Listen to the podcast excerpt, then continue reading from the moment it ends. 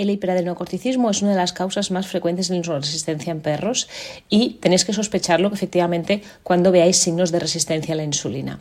Otra clave diagnóstica importante es que algunos perros diabéticos que mantienen el peso eh, pueden seguir teniendo mucha poliuria polidipsia, entonces en estos animales es importante descartar que puedas tener un hiperadenocorticismo.